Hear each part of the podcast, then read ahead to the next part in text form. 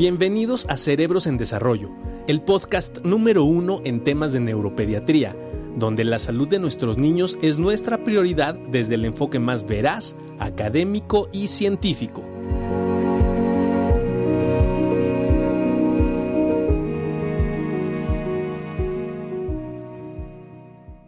Hola, hola a todos, ¿cómo están? Muy buen día. Espero que eh, todo vaya bien. ¿Cómo estamos?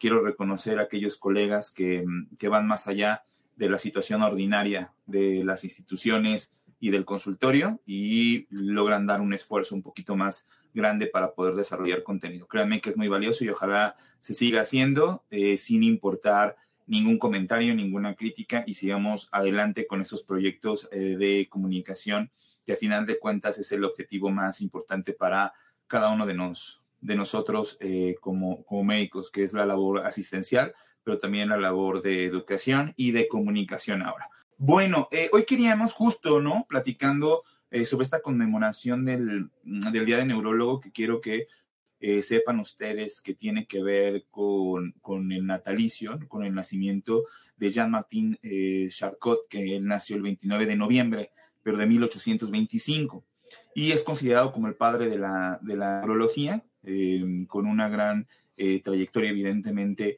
eh, con muchísimas cosas eh, que no solamente era en la parte neurológica, sino también en la parte quirúrgica, o sea, realmente de estos personajes en la historia de la medicina que aportaron muchísimo y ya después mucho más concentrado en la situación este, neurológica en, el Zapetén en, en Francia. Y a partir de, ese, de, esa fecha, 29 de noviembre, es que todos los 29 de noviembre se conmemora el Día del Neurólogo, pero también el Día del Médico, el Día del Pediatra, estábamos ayer platicando, ¿no? Hay muchos días. Y bien agradecidos que todos los días se acuerden de nosotros y que recibamos sus comentarios y todo eso. Entonces, un poquito el, el, tema de hoy, es para, para resolver también algunas de las preguntas que ustedes puedan tener, es sobre la labor del neurólogo pediatra, porque a veces este, nosotros, bueno, obviamente ustedes saben a través de los lives, mm, ¿qué onda? El neurólogo pediatra, ¿cuál es la función? Bueno, eh, vamos a hablar un poquito. Para, para ser neurólogo pediatra, eh, ¿qué se necesita? Está, mm, obviamente, bueno, pues es la formación en, en medicina general, la carrera de médico cirujano, depende de la escuela donde se estudie, en promedio más o menos, saludos a Misael García, este, mm, más o menos, depende de la escuela, ¿no? Pero menos son siete años promedio de, de la escuela de medicina, después de ahí, pues haces un examen que se llama Examen Nacional de Residencias, el doctor Barragán, no sé, habría que preguntarle, porque a lo mejor en su época, este, era distinto y se tenía que acá, este, no sé, enfrascar a un duelo a muerte con, con otro espadachín, ¿no? En las armaduras y esa época ahí medio de, las cruzadas. Este, no, no es cierto, no lo sé, habrá que preguntarle, pero bueno, actualmente es así, ¿no? Terminas la carrera de medicina, luego haces un examen de residencias médicas, este, y dependiendo de ese examen, ¿no? Que, que seguramente lo han escuchado ustedes, que es un examen este, bastante difícil, riguroso, con pocas plazas. Actualmente el gobierno eh, extendió algunas plazas principalmente de especialidades troncales como es pediatría, como es cirugía, como es ginecología, por ejemplo, medicina interna, que nosotros le decimos especialidades troncales porque pues ven gran parte de las situaciones eh, de salud de nuestro país. Entonces, este, terminas medicina, siete años, haces el examen de residencia, eh, si, bueno, tienes a bien eh, pasarlo, dependiendo de tu puntaje, puedes escoger una plaza para realizar la especialidad que tienes, que, que vas a hacer. En caso de de neurología pediátrica tienes que hacer tres años de pediatría. Entonces, terminan los siete de medicina, vas a los tres de pediatría, terminan los tres de pediatría y después viene otro filtro que es la subespecialidad para hacer, eh, en este caso, neurología pediátrica, que prácticamente neurología pediátrica es de las especialidades que se dan en muy poquitos eh, centros hospitalarios de nuestro país, porque tienen que ser prácticamente centros de alta especialidad no como algunas otras especialidades en pediatría, como por ejemplo neonatología, este, que, que varios, varios centros eh, la tienen, no necesariamente de alta especialidad, o infectología, ¿no? Pero por lo regular este, hay eh, algunas especialidades, neurología es una de ellas, donde solamente se imparten las escuelas de neurología pediátrica, solamente están en centros hospitalarios de alta especialidad. Entonces terminan los siete de medicina, terminan los tres de pediatría y después haces dos años de subespecialidad de neurología pediátrica. Em, eh, o sea, más o menos eh, son los 10, bueno, son 10 años hasta pediatría y dos más, son como 12 años eh, lo, que, lo que se estudia para llegar a, a, ser neurólogo pediatra en nuestro país. Y ya de ahí, bueno, pues hay diferentes posibilidades de seguirte especializando, este, eh, depende de las áreas. Por ejemplo, yo hice un año en neuroinmunología y después estoy haciendo otra, estoy haciendo otra maestría en ciencias, o sea, le sumamos tres más y así, ¿no? Así se te va, se te va gran parte del tiempo en, escolarizado, ¿no? Y siguiendo con la, con, con, estudios y, demás. Em, una vez que terminas eso, bueno, pues ya eh, dependiendo de, de dónde egreses, dependiendo sobre todo de la ciudad, esto es muy importante porque al final gran parte de los neurólogos pediatras eh, estamos concentrados en Ciudad de México. Este, yo tengo la oportunidad de estar en Ciudad de México y algunos fines de semana en Texcoco, en, en, en, Inteligente, por ejemplo, este, pero solamente en, algunos, en algunas fechas muy específicas del mes, la mayor parte del tiempo en Ciudad de México, así como la mayor parte de los neurólogos pediatras. Entonces, es una especialidad que en algunos estados, en algunos estados, no hay tantos colegas como quisiéramos, ¿no? Y de repente la gente tiene que estar buscando atención, migrando hacia otras ciudades o ciudades más grandes para ser atendidos. Entonces, ahí em, la, Escuela de Neurología Pediátrica surge en Monterrey, ¿no? Según lo que, lo que se comenta en el programa único de especialidades médicas. Entonces, ahí es donde surge y se establece como una especialidad, obviamente por maestros que la estudiaron en el extranjero, y después la traen para México para hacerla una subespecialidad de la pediatría. Y ahí es donde surge la neurología pediátrica. Hay diferentes áreas que nosotros como neurólogos atendemos, es una especialidad muy amplia, es una especialidad muy compleja, eh, o como ustedes saben, obviamente el sistema nervioso central prácticamente y periférico y todo lo relacionado con el sistema nervioso, pues rigen prácticamente todas las funciones del ser humano y entonces es un reto bien importante para nosotros el poder conocer lo mejor posible, ir, ir ganando experiencia y por eso las guardias y por eso las rotaciones que tenemos que hacer y todo lo que ustedes seguramente han escuchado. Eh, una vez que, estás graduado, bueno, pues el reto más importante es poder brindar la atención de mejor calidad. Nosotros seguimos trabajando en un hospital de tercer nivel, este, brindando atención con eh, un equipo de, colegas que son especialistas cada uno en su área, buscando una atención multidisciplinaria, ¿no? Una atención multimodal que permita eh, resolver de la mejor manera los eh, problemas de salud, en este caso neurológica, mental en cada uno de los niños. Pero entonces, en cuanto a los padecimientos que vemos, evidentemente existe una gran población, principalmente en el hospital, eh, en, la parte pública, donde este, eh, existe un gran número de pacientes, por ejemplo, con epilepsia.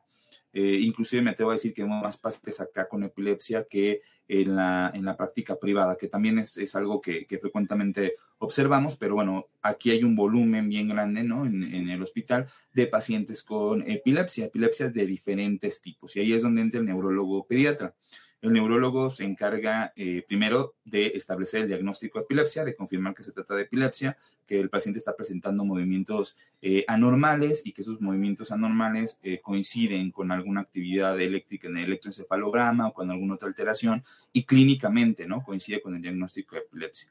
Y una vez que se establece ese diagnóstico, lo que se busca es poder completar el diagnóstico y darle una causa a esa epilepsia, saber por qué se está generando este diagnóstico, si existe alguna malformación, si existe alguna displasia cortical, si existe algún tipo de síndrome en el cual se encaje perfectamente bien con las manifestaciones clínicas de cada uno de los niños.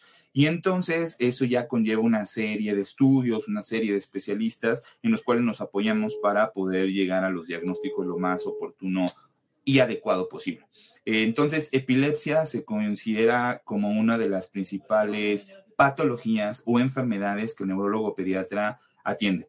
Es muy importante porque la epilepsia no es igual en el niño que en el adulto, por eso eh, nosotros siempre consideramos que cada quien debe atender a su grupo de edad que le corresponde. El neurólogo pediatra atiende pacientes desde recién nacidos hasta eh, antes de los 18 años de edad, 17 años, 11 meses, 29 días, este, y al final, eh, o 30, ¿no? 30 días, este, y al final este, después pasarán con un neurólogo de adultos. En algunos de los casos, en otras situaciones, hay algunos síndromes ¿no? que se instauran en la infancia y que muchas veces eh, la atención tiende a alargarse un poquito, porque son eh, síndromes, por ejemplo, no sé, síndrome de Lennox-Gastaut o síndrome de Dravet, donde son, eh, hablando específicamente de epilepsia, donde son algunas enfermedades o síndromes que se instalan en la infancia o bien desde pequeñitos, ¿no? Empiezan a, con crisis desde el lactante y este, me dicen que no se escucha bien. Ojalá y me pudieran decir si es el audio solamente de Mari o es, es mi audio para intentar corregir con algo más. Este, yo tengo buena, buen registro del, tengo buen registro del audio, espero que, que esté bien. Eh, ¿Cómo se llama? Eh, gracias, gracias, Fabi. Eh, entonces, sí se escucha. Ok, entonces es por ahí el audio de Mari. Em, la, la, parte de, de la de, esta integración, ¿no? Que a nosotros nos, nos interesa. Gracias, gracias. Sí que sí se escucha bien. Ahorita que, que, que le mueva ahí Mari, este, seguramente está, está mal su audio. Em, es importante porque al final esta integración nos lleva a las opciones de tratamiento. Entonces, siempre es importante que ante la duda de una epilepsia, ante la situación del diagnóstico ya de epilepsia, eh, quien se encargue del seguimiento de su niño con este diagnóstico sea un neurólogo pediatra. Eh, de ahí también existen algunos subespecialistas en epileptología, ¿no? O sea, especialistas de la neurología a epilepsia, que eh, evidentemente pueden brindar una atención, pero el neurólogo pediatra este, puede ser el encargado de llevar este seguimiento. y obviamente utilizar esta terapia o este equipo multidisciplinario. Este, exacto. Claro, e, e, ese es, ese es un gran reto. lo, que les decía ahorita, por ejemplo, ya nos pone un ejemplo, esclerosis tuberosa, que es un síndrome, es un complejo que se establece desde la etapa pediátrica, ¿no? A veces desde bien chiquititos, no sé cuál sea tu historia, Caro, pero desde lactante, ¿no? y luego pasas a la, a la, a la infancia y luego a la, adolescencia y sigues con el mismo diagnóstico. Es un diagnóstico con un componente genético que establece, establece un complejo de diferentes signos y síntomas. Y entonces ahí hay un reto bien importante porque a veces los neurólogos pediatras los conocemos de mucho tiempo, hay mucho, mucho tiempo de seguimiento, y entonces conocemos qué medicamentos ha tomado, cuáles le han caído mal, cuáles son buenos para él, este, conocemos sus patrones del electroencefalograma, o sea, ya sabemos cómo son, cómo se comporta, o sea, muchas, muchas cosas que a veces cuesta muchísimo trabajo que el paciente se derive a un neurólogo de adulto. Sin embargo, no está por demás hacer un buen equipo multidisciplinario que permita derivar, en el caso de que sea necesario, al paciente con un neurólogo de adultos, que los neurólogos de adultos se especializan todavía más a veces en epilepsia, eh, pero eh, en conjunto con el neurólogo que lo ha atendido durante una buena parte de la vida puede ser un buen equipo y de alguna manera estructurar tratamientos que pudieran ser favorecedores para cada uno de los casos. Definitivamente eh, es un reto, claro, ¿no? Eh, deberíamos de trabajar en conjunto desde tiempo más atrás este, para poder eh, derivar a los pacientes de una mejor manera y de una manera mucho más segura. Eh, eso es en cuanto a epilepsia. También los tratamientos en el adulto no son los mismos que en el niño. Los niños no son adultos en chiquito. Entonces es bien importante entender qué medicamentos pueden ser favorables para cada uno de los niños y qué medicamentos definitivamente podrían no serlo porque al final este, no es como la misma especialidad. Ahí está el doctor Barragán. Master. Déjenme, aquí le pongo el nombre por si no se lo, no, no, recuerdan el nombre del maestro Barragán. Master, Oiga, maestro, yo le estaba diciendo de esta parte, a ver que ya lo, lo, vamos, le vamos a preguntar, que le decía, oye, oiga, maestro, este, que yo le, le, estaba contando, medicina, ¿no? Más o menos 7, 8 años, depende de la escuela, luego haces pediatría y luego haces neuro pero de medicina pediatría haces el examen de residencia, pero yo le decía, en la época de mi maestro, no sé si, si era diferente. Lo hacíamos con piedra. Se, liaban a, muerte en un duelo a muerte con espadas, ¿no? Para, para poder definir quién con era. piedrita lo íbamos haciendo y entonces ya lo sacábamos. Ahí están, ahí este, Hola, hola, ¿cómo están? ¿Cómo están?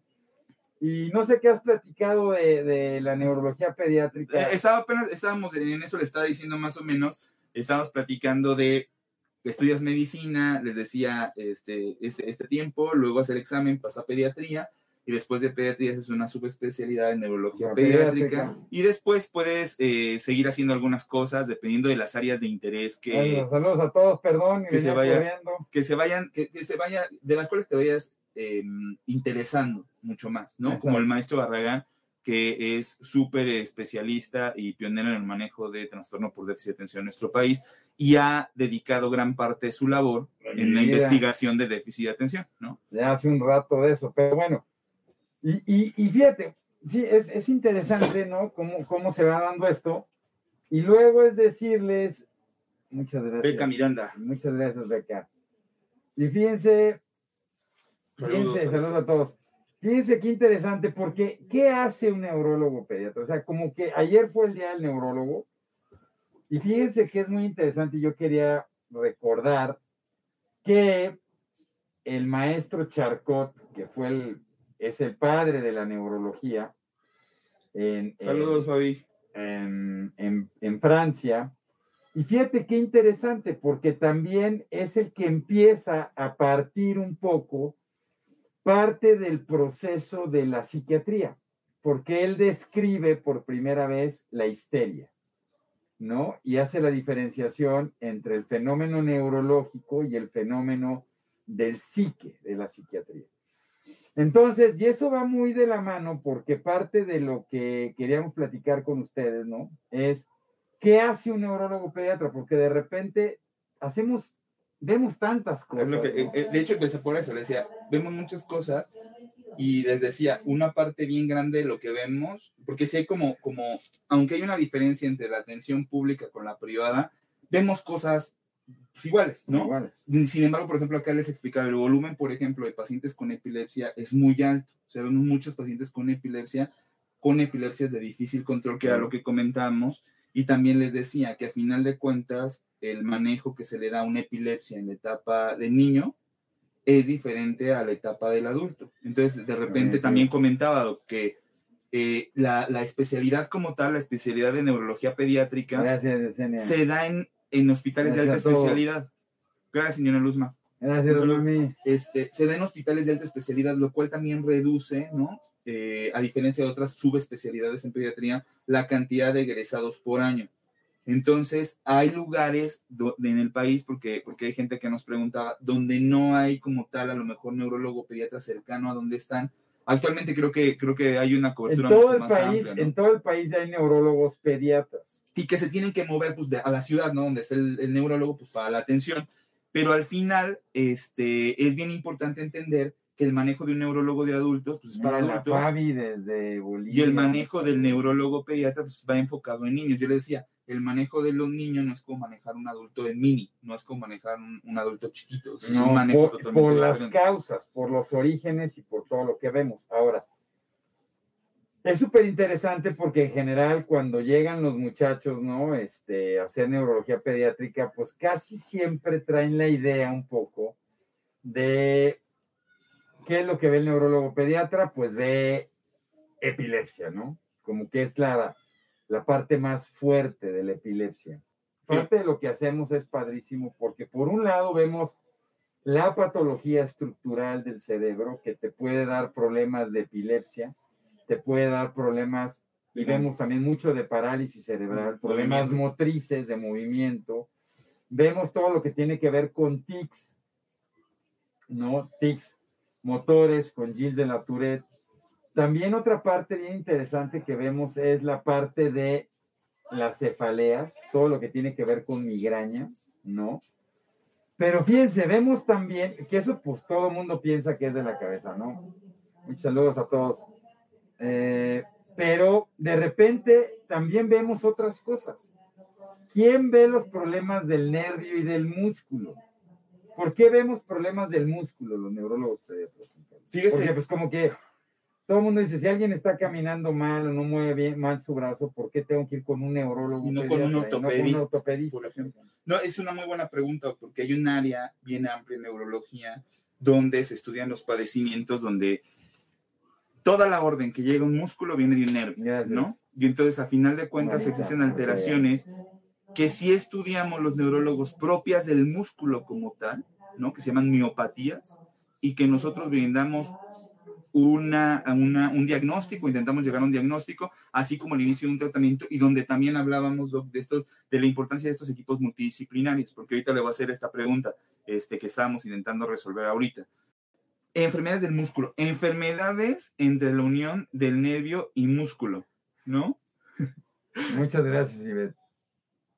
este, enfermedades de la unión del nervio y músculo y enfermedades como tal del nervio. O sea, vea qué tan amplio es, porque es el músculo, la unión de cuando el nervio llega al músculo y enfermedades del nervio que llevan información al músculo. Ese tipo de enfermedades las tenemos que ir abordando, ¿no? Y evidentemente, dependiendo del caso, en ocasiones invitamos a participar a diferentes especialistas que nos permita también con su expertise el poder ir llevando un abordaje adecuado y sugerencias de tratamiento, ¿no? Oigan, y fíjense, bueno, esto es nervio y músculo. La otra cosa que vemos es cuestiones de la espalda, de la columna, que aunque en niños es mucho menos frecuente que en adultos, definitivamente también vemos cuestiones de la espalda, todo lo que tiene que ver con la médula espinal. Y a veces eso nos lleva a ver niños que no pueden ir al baño, que tienen estreñimiento y que han visto otras causas, ¿no? Ahora, entramos en un terreno súper interesante que es los problemas del neurodesarrollo. Y siempre la gente nos dice, bueno, tengo que ir con un psiquiatra o tengo que ir con un neurólogo. ¿Cuál es esta división? O sea, ¿hasta dónde llegamos nosotros? ¿Hasta dónde, Juan Carlos, tú dices, esto es parte de neurología, es parte del psiquiatra? Porque siempre hay esta duda, ¿no? O sea, ¿quién no tiene que ver? Sobre todo en problemas de autismo, a veces en problemas de situaciones de conducta, a veces en cuestiones de problemas de atención. Les tengo que decir que México y Latinoamérica es una región donde el neurólogo pediatra ve mucho de los problemas del neurodesarrollo, pero no es algo que ocurre en el resto del mundo. En general, en el resto del mundo, es difícil en Estados Unidos, en Canadá, en Europa, que los neurólogos pediatras se dediquen a esta parte.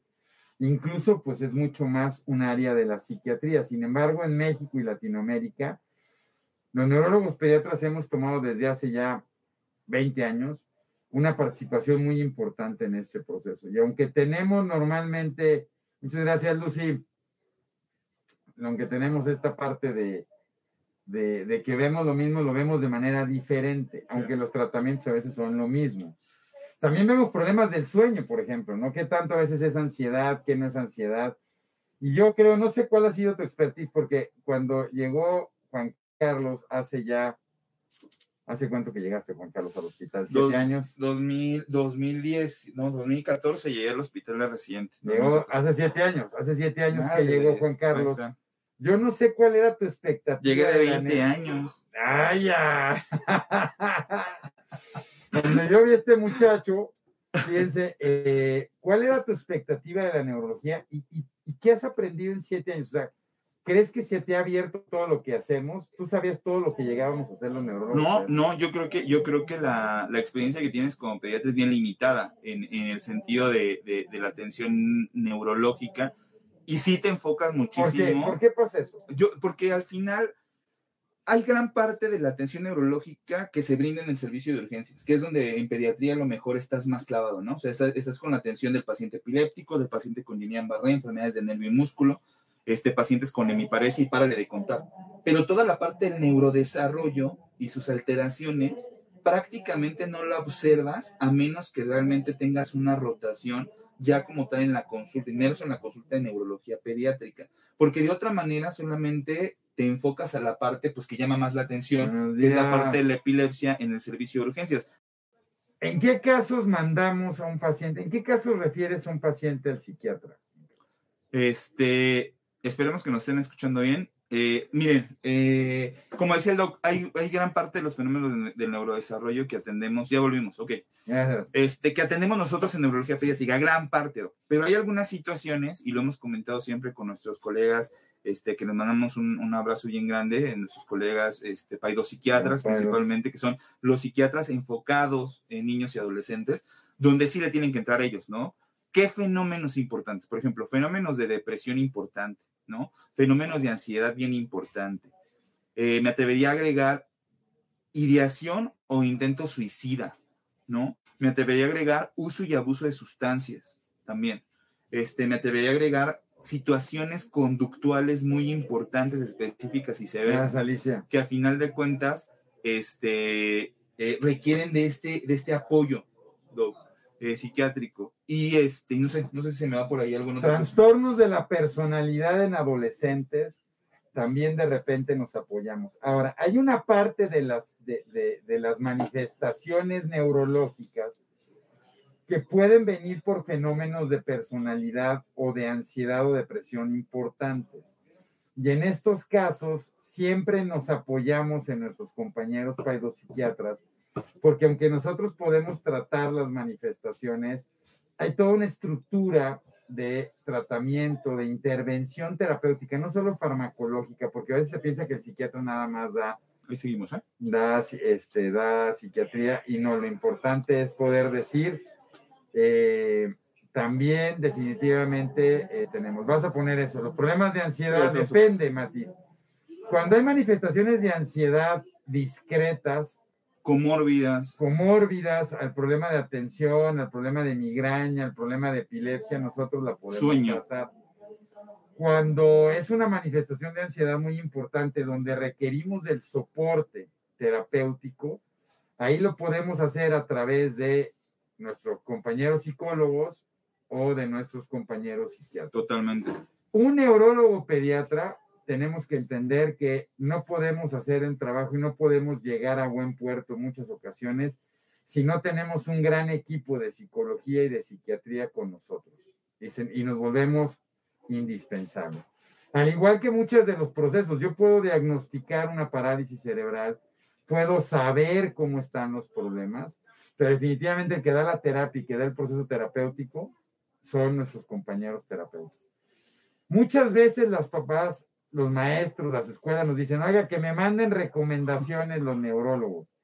En realidad las recomendaciones, la gente que tiene toda la expertise del trabajo terapéutico, son los terapeutas. Incluyendo el trabajo en el aula incluyendo el trabajo en el aula. Eso es súper importante. A veces, ustedes saben, hay muchos compañeros psicólogos, psicopedagogos que acuden incluso a la escuela de, los, de nuestros niños para ver cómo está la onda, el ambiente, programa, cómo está, o sea, todo eso, de socialización son importantísimos. Muy importantes. Ahora, fíjense que algo bien importante que hacemos nosotros es que tenemos una perspectiva más biológica del proceso, que a veces es donde pueden chocar un poco algunas estrategias entre los terapeutas, los psicólogos, los psiquiatras y nosotros y tratar de entender si es un fenómeno biológico el que está determinando ciertos comportamientos o es un problema de más bien de la psique o de la situación ambiental que se está viviendo y eso nos pasó muchísimo en la pandemia, ¿no? Totalmente. Esta parte eh, y, la, y la, la, otra situación es, sí existen algunas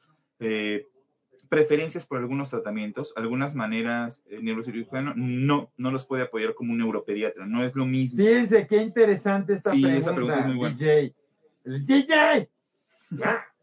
Fíjense, porque el neurocirujano, él se forma primero siendo cirugía, él es cirujano, él no es pediatra, luego hace neurocirugía y luego hace neurocirugía pediatra.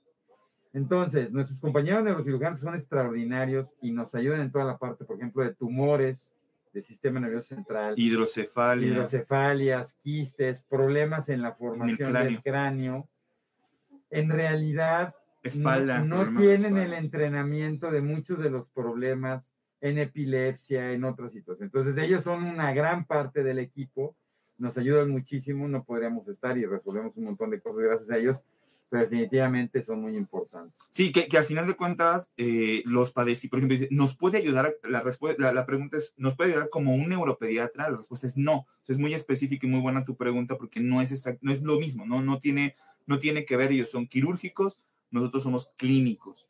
Y como decía el doctor Barragán, una parte fundamental, porque a veces nos llegan muchos pacientes, les mides la cabeza, no está creciendo bien, haces estudios y de repente sabes que tiene, están fusionadas las suturas o las molleras, no están no están abiertas como deben de estar, de volada el neurocirujano interviene y le va bastante bien. O sea, hay muchos padecimientos donde el neurocirujano sí, se convierte los tumores, los tumores se convierten en el líder del equipo. Pati, sí, nosotros podemos, Pati, tener técnicas, más que técnicas, son los abordajes. Porque no es lo mismo, y eso sí lo hemos platicado, un niño que está teniendo problemas de conducta porque tiene un trastorno sensorial, a tener un problema de conducta porque tiene una irritabilidad a nivel cerebral o tiene un problema de otra índole. Entonces nosotros lo que hacemos es canalizar y poder establecer quién debería ser el mejor apoyo, pero todo el proceso de técnicas y los que tienen todas las técnicas, pues son los terapeutas que se, que se dedican a eso. Sería mejor, Eva, que nos digas para qué, o sea, recetar medicación para qué. ¿Para qué? ¿Para qué te lo está recetando? ¿no? Dice Matis, definitivamente la pandemia ha tenido un gran impacto entre los cambios hormonales, el encierro, la falta de socialización en los adolescentes, ¿no? Ahora, yo, gracias, Adriana. Yo lo, yo lo quería, yo lo, lo, quiero ser partícipe de esta, de esta respuesta. Eh, ¿En qué momento ¿Está bien o no derivar a un paciente que conoces durante muchos años en la vida? No me ponían por ahí un ejemplo de esclerosis tuberosa. Me decía, pues es que tienes esclerosis tuberosa, lo hizo su neurólogo pediatra desde siempre. Se vuelve un adulto.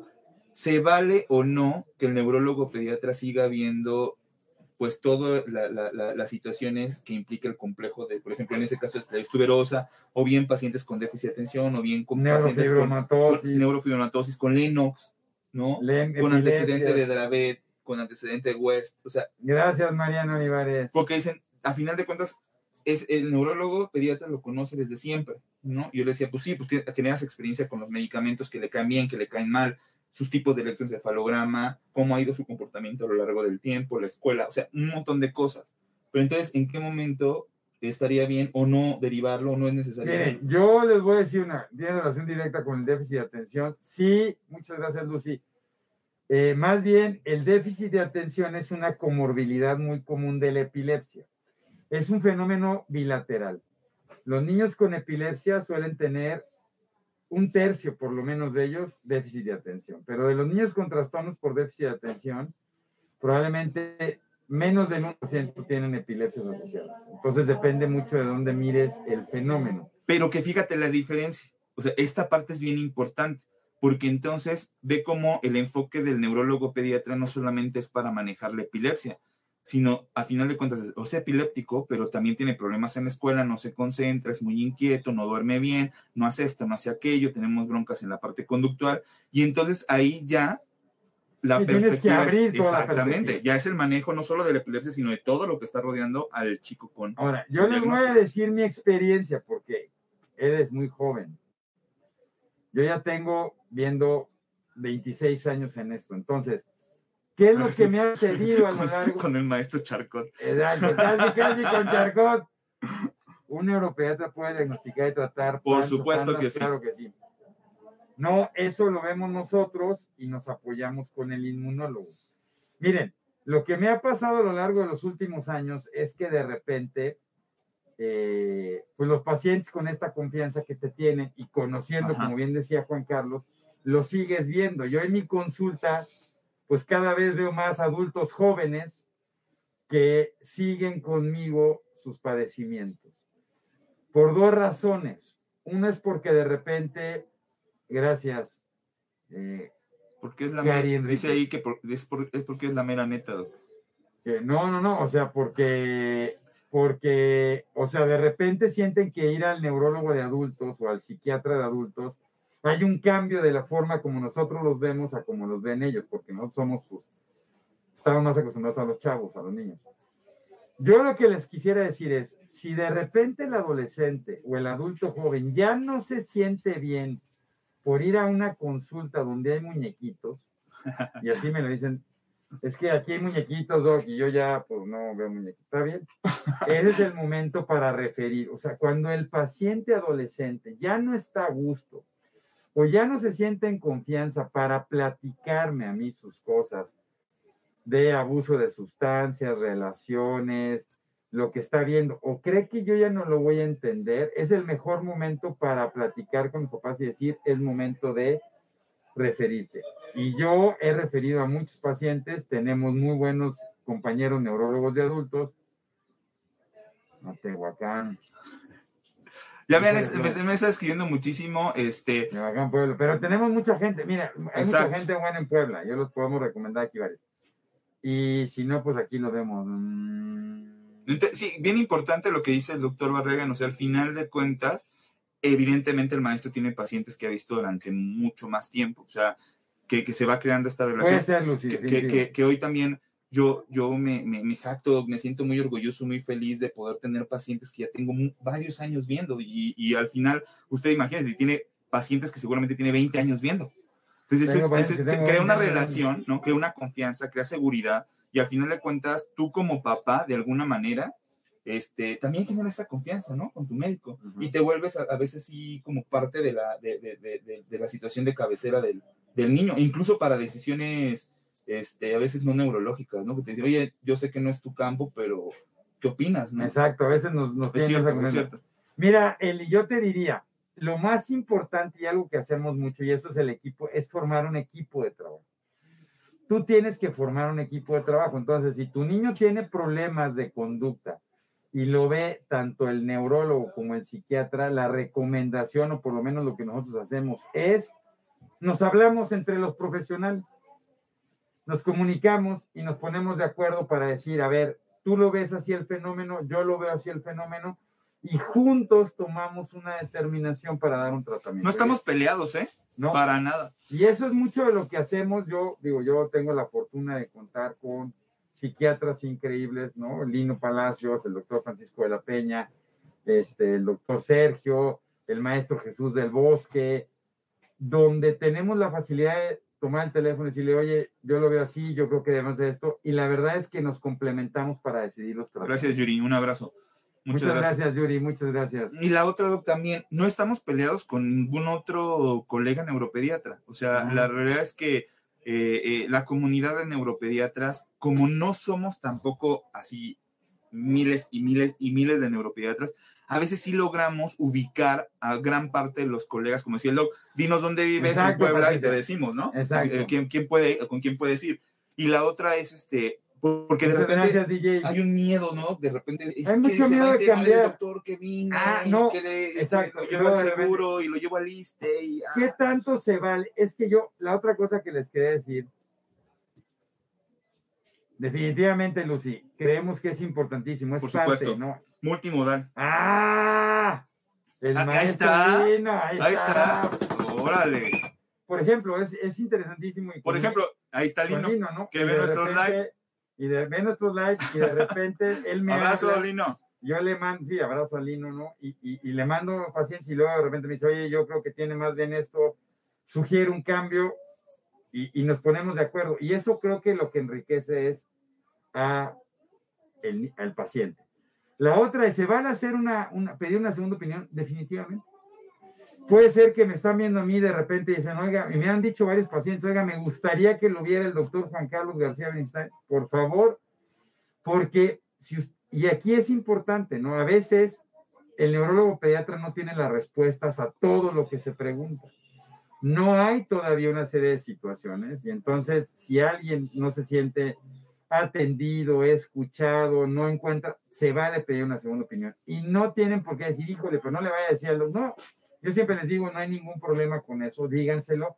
Y otra vez nos podemos sumar y sumándonos podemos encontrar el mejor camino para sus hijos. Antes de irnos, ah, vamos a poner un link porque acabamos de sacar nuestro libro sobre metilfenidato. Todas las preguntas que pueden tener sobre metilfenidato, nombres comerciales, Butronin, Ritalin, Tradea y pueden hacer esta descarga de forma gratuita. Ahí está. Descarga del libro de forma gratuita. Nos encantaría que lo pudieran leer. Nos encantaría que lo leyeran, que lo compartieran, por favor. No, sí, sí, sí, sí, se pasó el link, ¿no? uno sobre atomoxetina, dice. Tenemos uno sobre atomoxetina, también lo vamos a tratar. Ahí está Alejandra. Ahí está Alejandra. A ver, nada, díganos, ahí está el link, ya, ya salió en comentarios. avísenos, avísenos. Ponen el link. Copienlo y péguenlo ahí en su buscador y, descargas gratis. Es descargas gratis del libro donde tratamos de hacer la historia de metil. Se vale decir, ¿no? Eh, se vale decir ahí, IFA y Cerebros en Desarrollo invitan la descarga gratuita. IFA, nos apoyó muchísimo, muchísimas gracias. Ahí está, ya, ya está bajando, ya está el link, sí, ya está. Gracias, Ahora, lo que les quisiéramos pedir antes de, concluir es, afortunadamente, bueno, estamos a punto de terminar nuestro segundo año. Ay, gracias, ah. esa es la parte que, ayer, que, te llegan los mensajes y que les decía, Qué, qué, padrísimo. Esa, es la parte que, que, el doctor me contaba, ¿no? Cuando, le, cuando eres alumno te cuenta, te dice. Ah, el maestro Sergio Miguel Durán, por ejemplo. La parte, la parte más. Los este, oncólogos, gran equipo con los oncólogos. Pero la parte más gratificante es, este, es esta relación que se crea con el paciente, el lazo de confianza. Este, y, es padrísimo, ¿no? Es padrísimo. Es padrísimo. Cuando yo tengo que decirles, ¿no? Este, que hace poco tiempo, ¿no? Y algunos lo, lo oyeron, se fue uno de mis pacientes que yo más quería, amaba a, Juan Pablo, lo tengo que decir, ¿no? Una relación de ocho años y desafortunadamente se nos adelantó este, en el camino. Y yo le decía a Juan Carlos esta situación que te empieza a pasar de, de, lo que uno puede llegar a sentir y el dolor que uno tiene cuando se va que se nos adelantan, ¿no? No se nos van, se nos adelantan antes. Y, bueno, es la relación a veces tan fuerte que formamos. Incluso yo me atrevo a decir que algo que también y eh, es muy padre es cuando incluso tus pacientes tienen la confianza de decirte, Doc, no estoy a gusto, algo está pasando, no me entiende y que podamos platicarlo, porque como en toda relación de repente puede haber cuestiones medio ríspidas pero al final es que podamos generar, el neuropediatra, como bien lo dicen, igual que el pediatra, ¿eh? el pediatra es parte de la familia de uno, nosotros nos sentimos parte de su familia y les agradecemos a todos los que nos permiten estar ahí con ustedes. Una felicitación especial a todos aquellos colegas que se están dedicando no solamente a esta parte asistencial, en la parte institucional, en la consulta, sino a dar un extra en crear contenido. Y esa es la invitación abierta.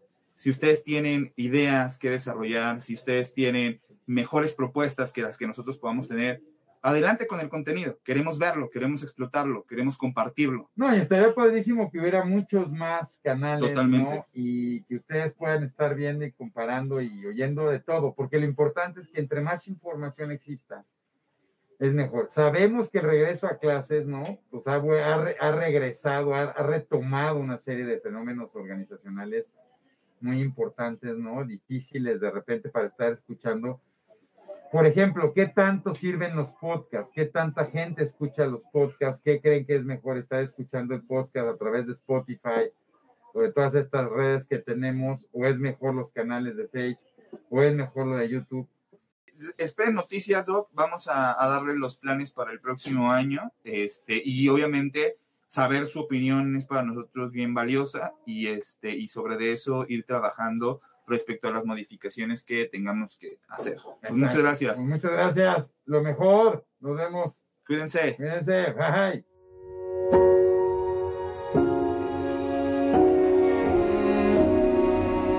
Cerebros en Desarrollo, el podcast comprometido con la idea de que en los cerebros de nuestros niños no hay límites.